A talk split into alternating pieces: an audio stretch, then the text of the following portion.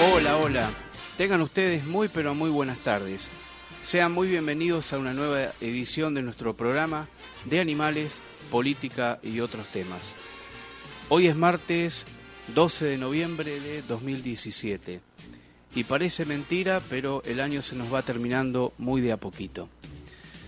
En la conducción de este programa, eh, Palas Atenea y quien les habla, Luis Alberto Rusi Gerfó. Y en la operación técnica se encuentra nuestro amigo y compañero Matías Fernández. ¿Cómo estás, Matu? ¿Todo bien? ¿Todo tranquilo?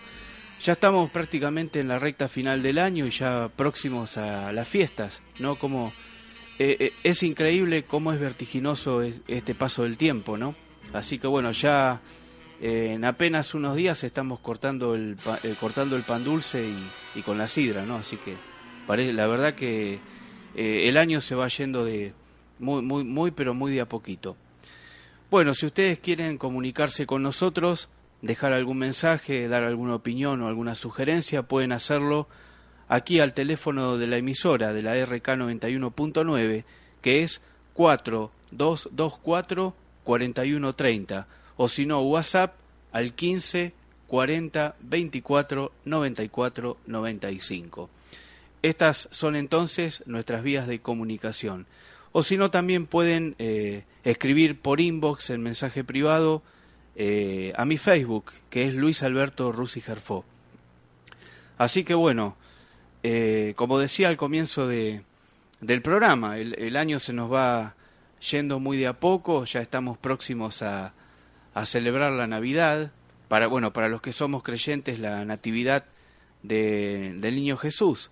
Así que bueno, ya eh, no falta, falta prácticamente nada, o sea, estamos ahí, a pasitos de la Navidad y también muy a pasitos de a poco para llegar a culminar este año 2017. Así que bueno, eh, como ustedes verán ya eh, las fiestas ya se nos, se nos vienen encima. Bueno, ah, me olvidaba, perdón. La temperatura actual aquí en Quilmes es de 28 grados. El porcentaje de la humedad es del 41% y el viento está soplando en superficie a 13 kilómetros eh, por hora. Bueno, quería abrir con una frase para reflexionar, ¿no? para comenzar eh, a hacer un ejercicio reflexivo, como suelo decir siempre en Facebook. Bueno, esto para los que me siguen en Facebook, yo suelo decir esto. Todo es posible en la medida que tú creas que es posible. O sea, una, una gran frase para, para poder reflexionar. Te la repito, todo es posible en la medida que tú creas que es posible. Bueno, vamos a hablar un, poco de actualidad, o sea, tema que, no, que, siempre nos convoca aquí en nuestro programa. En nuestro programa. Llama la atención un titular en un reconocido portal de noticias. Eh, la información dice, avanza la ampliación del Consejo de la Magistratura de la Nación. El proyecto lleva de 13 a 16 sus integrantes. Habrá más jueces y abogados por sobre los representantes de la política. Cuenta con el aval del gobierno. La información sigue diciendo lo siguiente el gobierno nacional terminaba de definir los últimos detalles para enviar al Congreso Nacional el proyecto para reformar el Consejo de la Magistratura de la Nación. Este es el órgano encargado de la selección y acusación de los jueces nacionales y federales y de la administración del Poder Judicial de la Nación. Eh, más adelante en el cuerpo de la nota se sigue afirmando.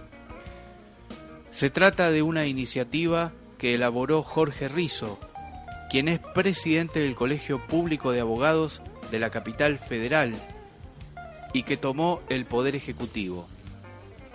Es un proyecto que apunta a respetar el equilibrio constitucional, dijo el ministro de Justicia de la Nación, Germán Garabano, cuando presentó el proyecto a mediados de noviembre junto con Rizo y Pablo Tonelli, integrante del Consejo y presidente de la Comisión de Asuntos Constitucionales de la Cámara de Diputados, por donde pasará la iniciativa. Fuentes oficiales le dijeron a este reconocido portal de noticias que el proyecto se prevé que ingrese por la Cámara de Diputados y se tratará el año que viene, ya que no forma parte de los temas que el gobierno planteó para las sesiones extraordinarias. Presten, atención a lo que, a lo que voy a, reflejar ahora eh, de la información que sale en el portal de internet, eh, en el portal informativo muy reconocido, porque acá eh, viene, digamos, lo que es el detalle fino de, lo, de lo que implica esta reforma en el Consejo de la Magistratura. Presten atención a los datos porque la, nota no tiene desperdicio en este sentido. La principal reforma es la integración. El Consejo pasa de 13 a 16 integrantes. Hoy está conformado por tres jueces, dos abogados, tres senadores y tres diputados, dos por primera mayoría y uno por la primera minoría. Un representante del Poder Ejecutivo y un representante de las universidades nacionales. A ellos, la iniciativa le suma dos abogados y un juez. El objetivo es lograr el equilibrio entre los representantes de la política, que son Ah, acá, acá, hay un, acá hay un error eh, en la nota. Eh, vuelvo otra vez porque hay un, hay, un, hay un error en la hay un error tipográfico en la nota que por ahí hace, medio difuso digamos la, la interpretación pero voy a, tratar de, decodificar el, el mensaje el objetivo es lograr el equilibrio entre los representantes de la política con los otros estamentos que tendrán nueve bueno, ahí hicimos la salvedad porque bueno, hay, un error de, tipeo en la nota. Si el proyecto avanza será la tercera modificación en la integración del Consejo. Presten atención a esto porque acá sienta las bases de, los precedentes que hubo respecto de la reforma del Consejo de la Magistratura. Así que esto, esto es para, prestar, para prestar eh, debida atención. Eh, bueno, vamos Ah, vamos, vamos con las, vamos con las, con las, con las, con las modificaciones. A ver. Vamos con las modificaciones. Vamos a tratar de, de describirlas. Bueno, esto, esto, esto, tengan en cuenta que esto es radio en vivo. Se, se, me, se, me, se me fue la información de la pantalla, pero bueno, ahí está, ahí volvió. La primera, en 1998, cuando comenzó a funcionar, era de 21 integrantes. En 2006, a instancias de un proyecto de la entonces senadora Cristina Kirchner, se redujo a 13 y en 2013 se buscó llevarlo a 19 con la llamada democratización de la justicia que impulsó el gobierno kirchnerista, pero que no entró en vigencia porque la ley fue declarada inconstitucional por la Corte Suprema de Justicia de la Nación en el fallo que se conoce como RISO. El proyecto también busca otras modificaciones en el funcionamiento del Consejo. Todos los estamentos tendrán representación en las cuatro comisiones del cuerpo. También que sus integrantes tendrán una única reelección en el cargo. Bueno, esto significa que no va a haber perpetuidad en el, en el poder. Bueno, esta me parece una parte medular eh, para tener en cuenta también. Hay otras partes medulares, pero bueno, eh, acá en la lectura de la nota saltó, digamos, lo, lo, lo, lo, que es digno de destacar o de señalar. O sea, una única reelección en el cargo, o sea que no, no, no va a haber la posibilidad de perpetuarse en, en el poder. Además se restablecen los requisitos para integrar el Consejo. Son los mismos que para ser juez de la Corte. Presten atención a lo siguiente, porque eh, ahí viene otra parte medular.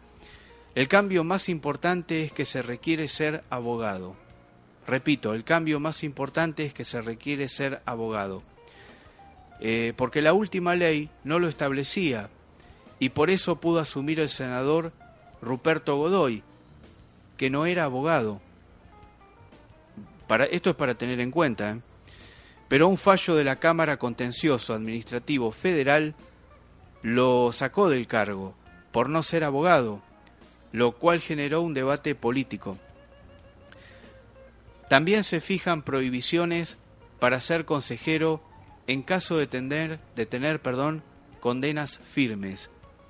Quien haya tenido una condena por delitos dolosos durante los últimos 20 años o delitos culposos en los últimos 10 no podrá ser consejero.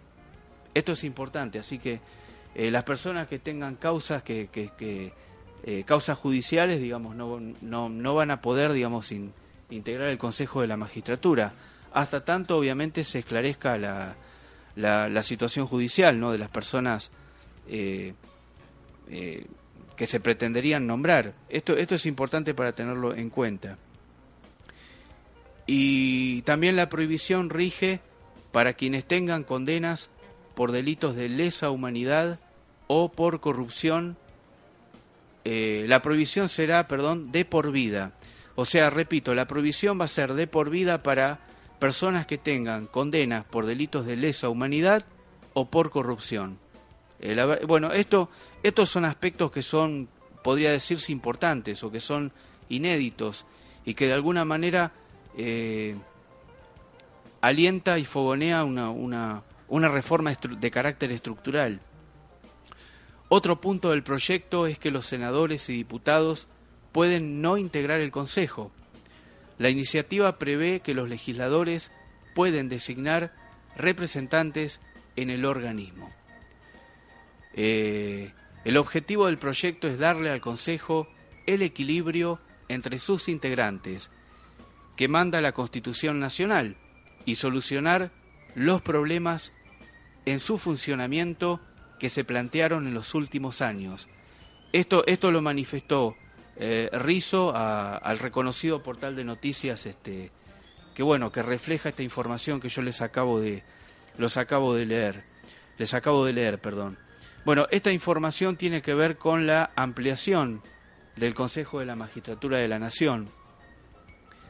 Eh, pero bueno, eh, acá, acá me parece que hay varias cuestiones que nosotros, creo yo, a mi leal entender, tenemos que empezar a tener en cuenta. Eh, esto, esto significa que los cargos en el Estado aumentan, se, se incrementan, porque la, la, información, la información dice que el Consejo pasa de tener 13 miembros a tener 16 y todo el aumento de miembros que, que, trae esto en forma colateral. O sea, eh, aumenta, como dije antes, aumentan los cargos. Y me parece que en este tiempo que estamos viviendo nosotros, los argentinos, en este tiempo en que se producen ajustes, eh, ajustes que, padece lamentablemente la clase trabajadora de nuestro país, eh, donde muchas veces nosotros tenemos que realizar recortes presupuestarios en nuestra economía familiar, donde, por ejemplo, un trabajador promedio cobra un sueldo y tiene que destinar de toda esa masa salarial el dinero para poder sufragar los gastos de los impuestos y después poder comer, poder vestirse, eh, en fin, todos los gastos que uno, uno, uno tiene cotidianamente. Pero con esa misma masa de salario hay que costear los, los, gastos de los impuestos. O sea, aumentan todos los impuestos, los aumentos habidos y por haber. Eh, aumentos en gas, aumentos en, en consumo de energía eléctrica, en fin, aumento en, el, en, los productos de consumo masivo, el aumento de la nafta que, ya, que ya se viene fogoneando de hace mucho, de hace mucho tiempo, incluso desde, la, desde, la desde el tiempo post y preelectoral que que se viene pregonando desde los medios de comunicación masivos. Bueno, lo, que quiero lo que quiero yo significar con toda este, eh, eh, esta especie de, de, semblanza del contexto económico de la, del trabajador argentino es que es que en ese contexto en que todo aumenta, en que todo va para arriba, eh, el, el Consejo de la Magistratura, que es un organismo del Estado, prevé elevar la cantidad de miembros. O sea, ¿qué ejemplo de austeridad se está dando desde el ejercicio del poder?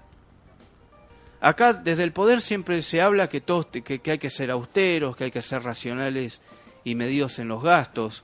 Ahora, ¿por qué el Estado mismo no es racional en sus gastos? Digo yo, porque si, si estamos elevando la cantidad de miembros eh, en, el, en, el, en, el, en el área judicial y para ser más exactos, en el Consejo de la Magistratura, esto significa que va a haber una gran erogación o gasto en, en, pagar salarios eh, eh, a, esta, a, estas personas que van a ser nombradas en, el Estado.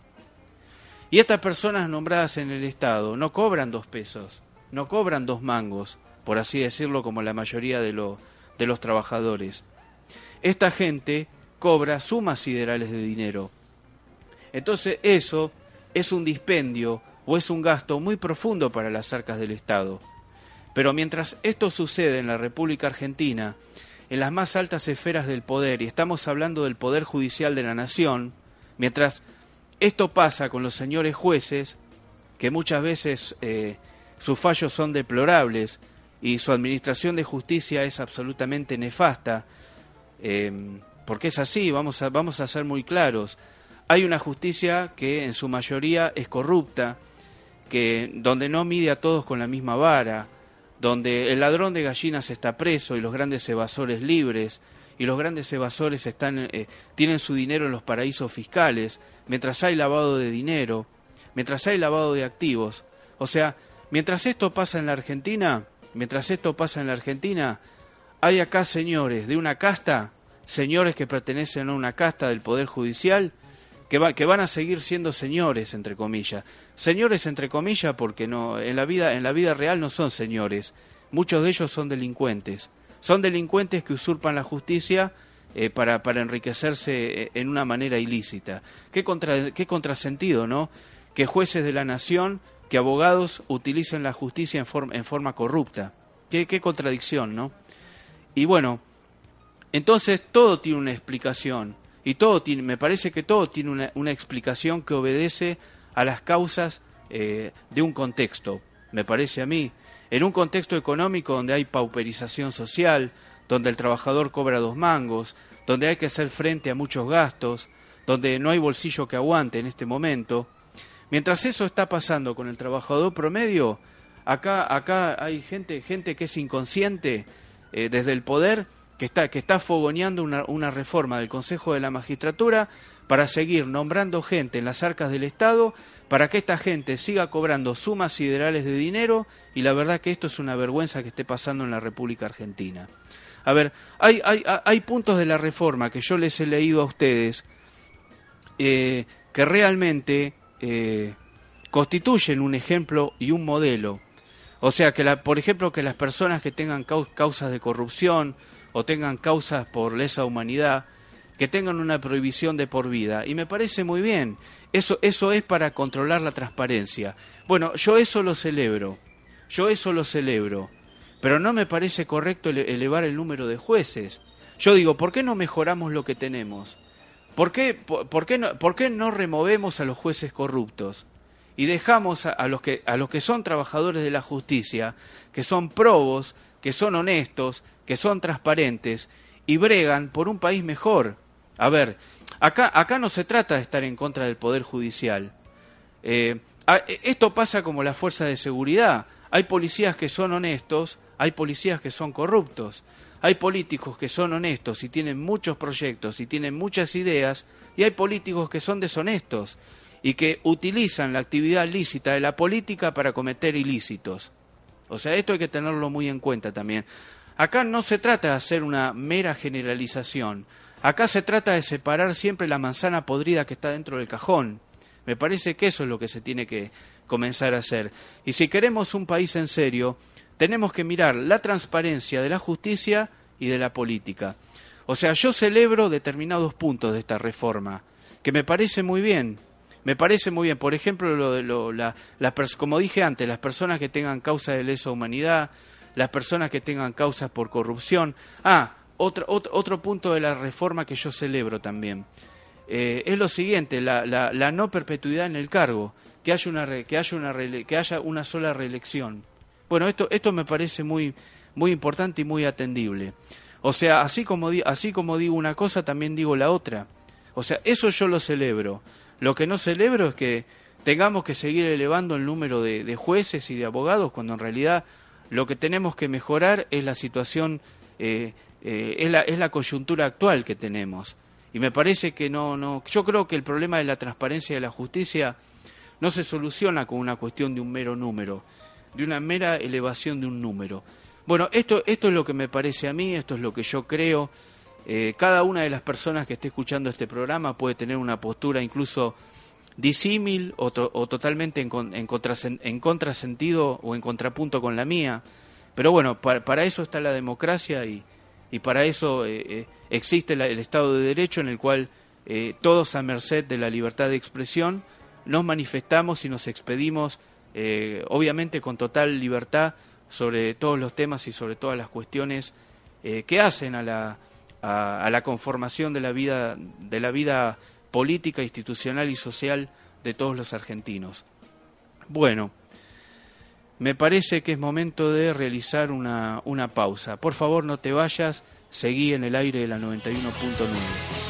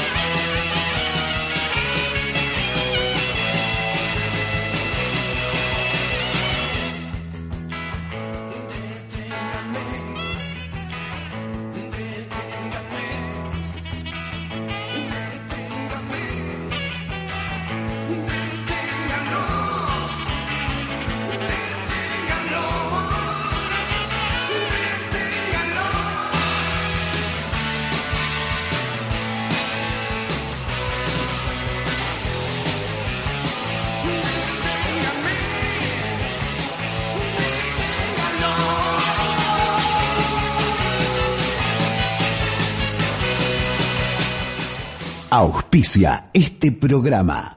Licenciado Luis Alberto Rusi Gerfó. Seriedad, honestidad, cursos, asesoramientos y talleres.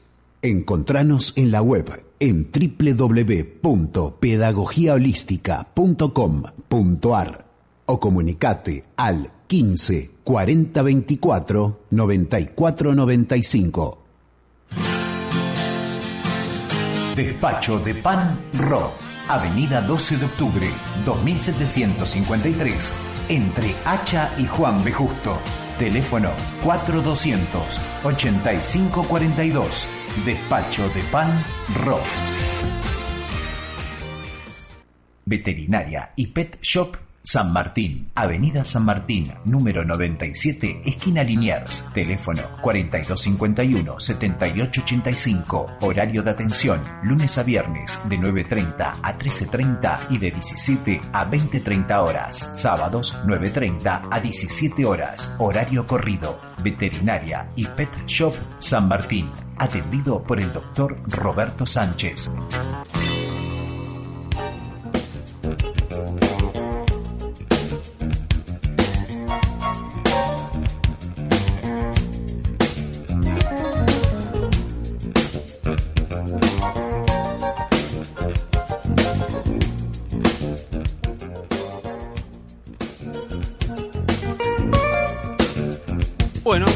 Estamos, nuevamente ya en el aire de la 91.9, transitando el segundo bloque de nuestro programa del día de hoy.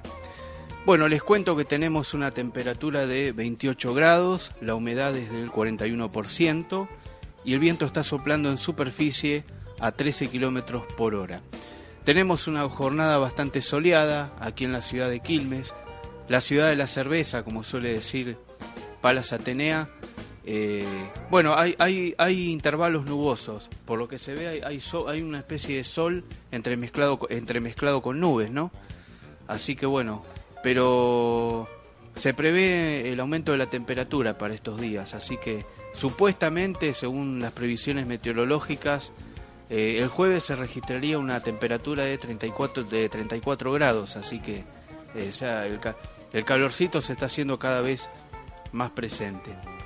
Quiero compartir con ustedes una nota que me hizo llegar un, amigo mío que, eh, que se llama José, que es, ciudadano portugués residente aquí en la Argentina y que es fiel oyente de este programa. Así que José, eh, si me estás escuchando, te mando un gran, un gran abrazo. Eh, la nota dice, nació el 10 de diciembre de 1983 y asegura, vivir 34 años en Argentina equivalen a 200 en otro país. Camila es producto de una democracia intensa que se llevó puesto a más de uno. Científicos, científicos explican el fenómeno que no solo la queja a ella, sino a millones de argentinos. En todos lados me dicen abuela. Abuela, tome el asiento. Abuela, Póngase primera en la fila. Abuela, abríguese. Abuela de acá, abuela de allá. Cuando les digo que tengo 34 años, no me lo pueden creer, nos cuenta Camila, una estudiante de economía que sueña con montar su estudio contable apenas se reciba.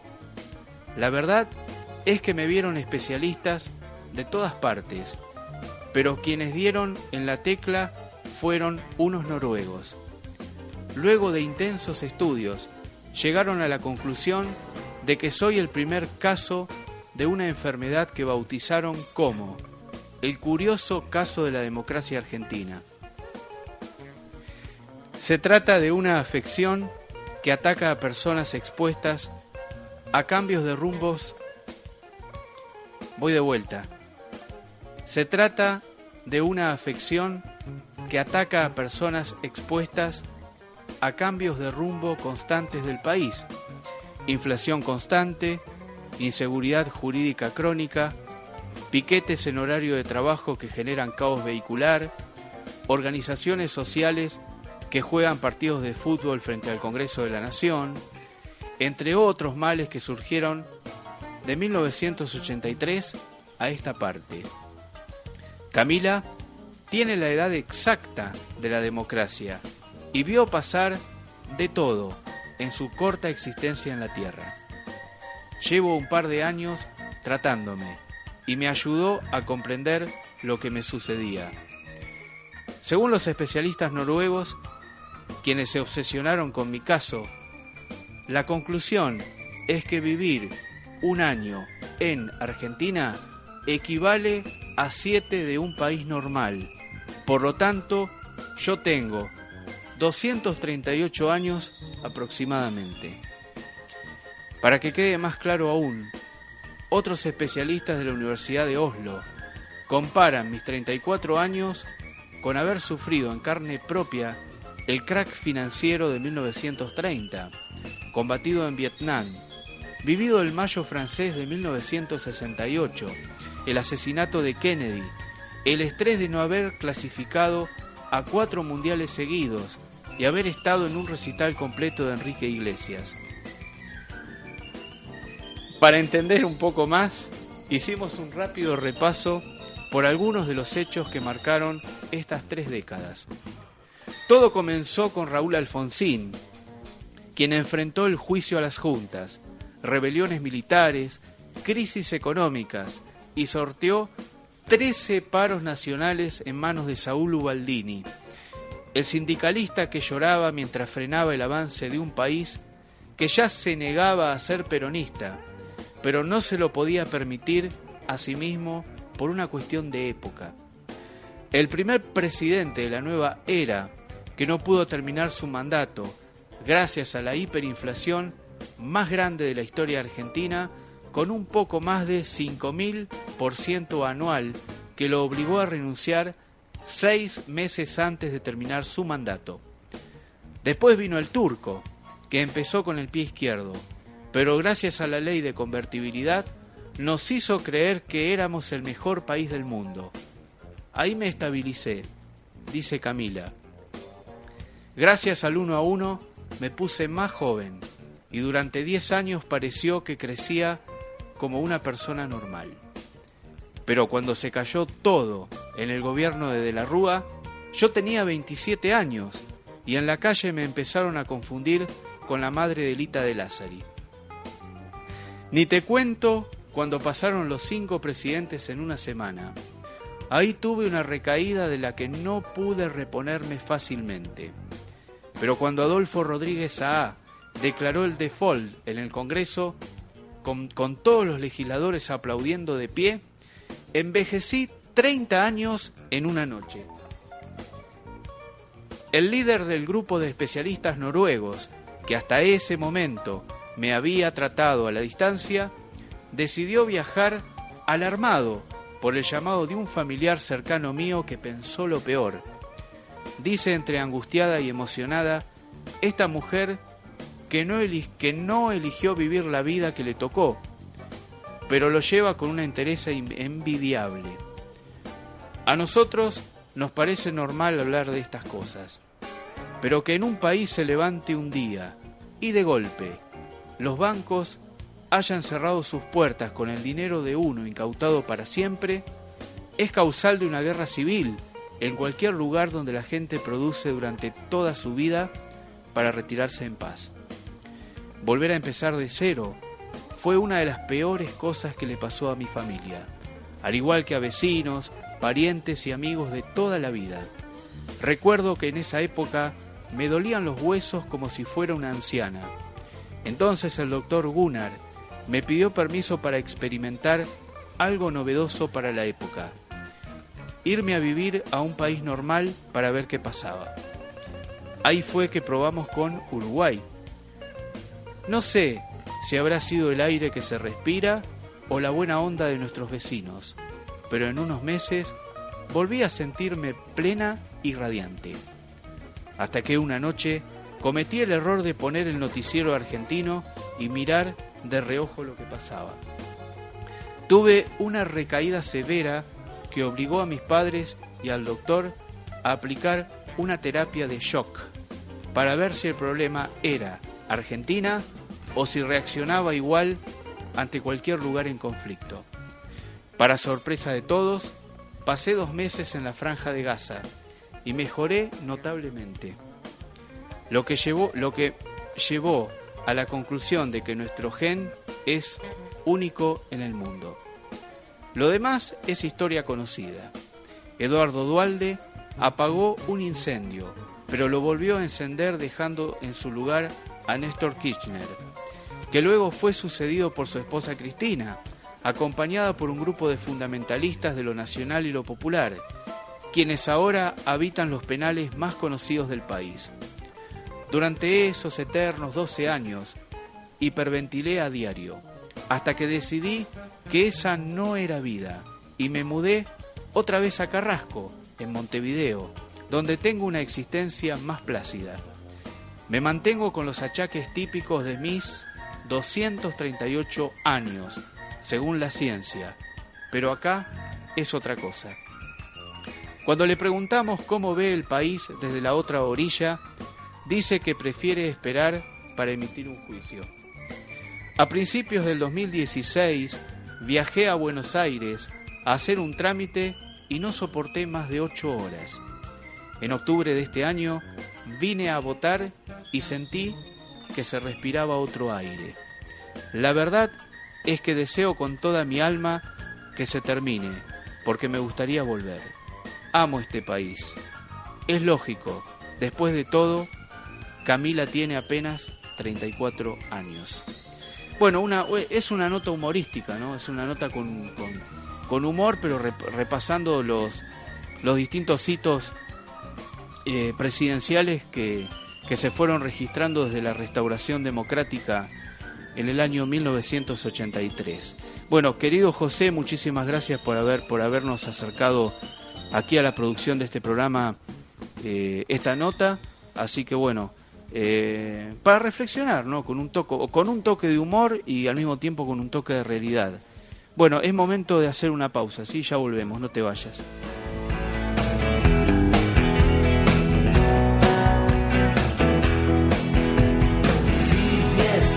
Después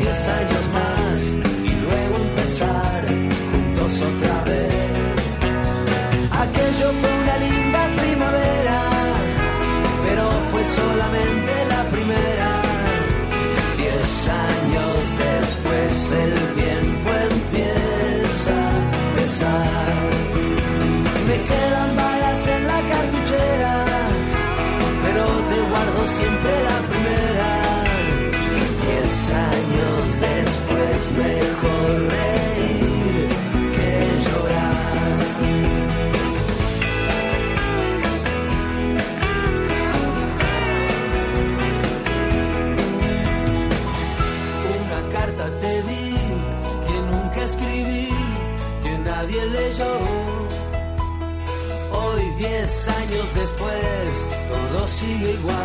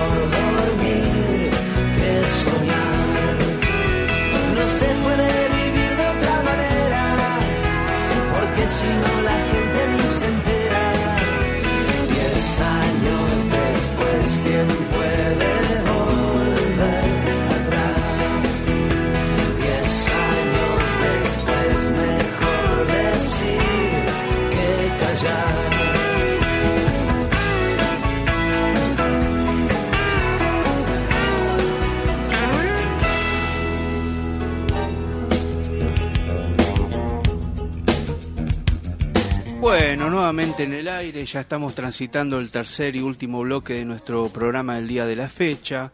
Hoy, martes 12 de noviembre de 2017. Ah, hoy es el día de la Virgen de Guadalupe, para los que somos creyentes y para los que nos están escuchando que también son creyentes.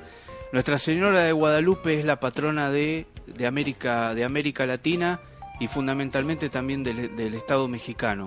Así que bueno, eh, el pueblo azteca hoy, hoy está de celebración también en, en, su región. Así que bueno, eh, día de la, eh, hoy 12 de diciembre, día de, como dije, de la, de, la Virgen de Guadalupe, Nuestra Señora de Guadalupe. Bueno, se, ya se nos está diluyendo también de a poquito el tiempo a nosotros en, en nuestra emisión del día de hoy, pero bueno, antes quisiera compartir con ustedes algunas frases que nos motivan a una reflexión profunda. El sabio no dice todo lo que piensa, pero siempre piensa lo que dice. Esta es una frase eh, que se le atribuye a Aristóteles. Si no actúas como piensas, vas a terminar pensando como actúas. Frase de Blaise Pascal. Pensar es el trabajo más difícil que existe. Quizá sea esa la razón por la que haya tan pocas personas que lo practiquen. Henry Ford. Y la frase de cabecera, la que repetí al, inicio de nuestro programa. Todo es posible en la medida que tú creas que es posible. O sea, todo depende de la determinación propia de cada uno de, y de la convicción de creer que las cosas van a suceder eh, de, de una manera constructiva y de una manera positiva. O sea, si pensamos y vibramos en negativo, evidentemente los resultados que se van a producir van a ser nocivos para nuestra, nuestra vida. En cambio, si tenemos una mentalidad arraigada en lo positivo, eh, todos los hechos que nos van a acontecer en nuestro diario vivir van a ser justamente de la condición similar, o sea, de carácter eh, netamente positivo. Un verdadero amigo viene a tiempo, los demás cuando tienen tiempo. El éxito es la suma de pequeños esfuerzos, repetidos día tras día. Lo único imposible es aquello que no intentas.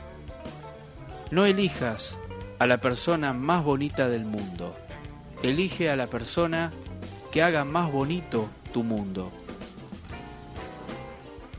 El que vive en armonía consigo mismo, vive en armonía con el universo. Lo voy a, la voy a repetir porque me, me, parece que no me escuché bien en lo que, en lo que, en lo que manifesté. El que vive en armonía consigo mismo, vive en armonía con el universo. Marco Aurelio. La risa es el sol que ahuyenta el invierno del rostro humano. Víctor Hugo.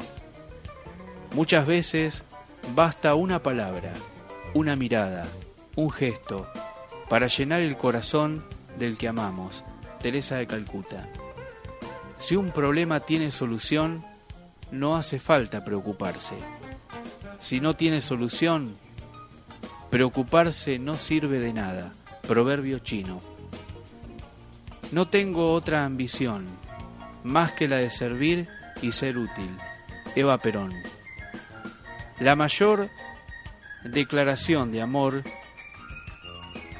es la que no se hace. El hombre que siente mucho habla poco. Platón. Nunca hables mal del puente hasta ver. Nunca voy de vuelta. Nunca hables mal del puente hasta haber cruzado el río. Un proverbio. Sé humilde. Recuerda que algún día te ha de Tengo... Se me lengua la traba. Y bueno, ¿qué va a ser? Son, es el final del programa y uno se pone medio así, como medio como que, como medio como acartonado. Pero bueno, voy a tratar de, de, de, articular mejor. Sé humilde. Recuerda que algún día te ha de cubrir la tierra que has de pisar. Una frase de Francisco Villaespesa. Bueno, son frases que nos ayudan a pensar, que nos ayudan a reflexionar. bueno, entre tantas otras frases que podemos llegar a citar de diferentes autores, o también de autores anónimos, pero a veces no, no, a veces no resulta importante la autoría de, quien emite la frase, sino el contenido intelectual y emotivo que puede subyacer en cada una de ellas. Bueno, ya nos estamos acercando de a poco al final de nuestro programa del día de hoy. Agradecerle simplemente a ustedes, agradecerle a la, a la audiencia por, por la atención dispensada. Agradecer a Palas Atenea, que es la conductora y la productora general de este, de este programa. Así que bueno, si no hubiese sido por Palas Atenea, yo no, no, no estaría aquí en este, en este espacio, así que mi gratitud para con Palas Atenea, querida Palas Atenea, un beso y un abrazo muy grande para vos, para tu familia. Y bueno, Palas Atenea va a estar con nosotros, Dios mediante, el próximo martes, eh, como siempre. Como siempre, ahí fiel, eh, fiel, fiel y firme al, pie del cañón. Querido Matías Fernández, te agradezco tu, tu trabajo en la operación técnica, muchísimas gracias y, y bueno, nos, nos alegramos también quienes conocemos a Matías que, que su padre ya esté eh, restablecido en su casa, así que estuvimos muy preocupados por ese tema, así que nos alegramos que el papá de Willy, ¿no? Willy, que Willy, el papá de Matías Fernández, ya se encuentra eh, realizando su vida en su casa, así que eh, muy, mucha felicidad para Matías y, y bueno, y le quiero decir a Willy, si en este momento nos está escuchando, que bueno, que, le ponga pilas, que le ponga garra y bueno, y, que, la, vida continúa y que, y que le dé para adelante, que esto ha sido tan solo un traspié. Pero bueno, a partir de ahora a tomar los recaudos necesarios y a ponerle onda y a ponerle pilas a la vida. Así que Willy, papá de Matías Fernández, te mando un abrazo desde aquí. Eh, Matías, muchísimas gracias por tu participación. Muchísimas gracias gente a todos ustedes de todo corazón. Mi nombre es Luis Alberto Rusi Gerfó y he tenido el placer de estar con ustedes en esta hora. Muchísimas gracias y será Dios mediante hasta el próximo martes. Chau, chau.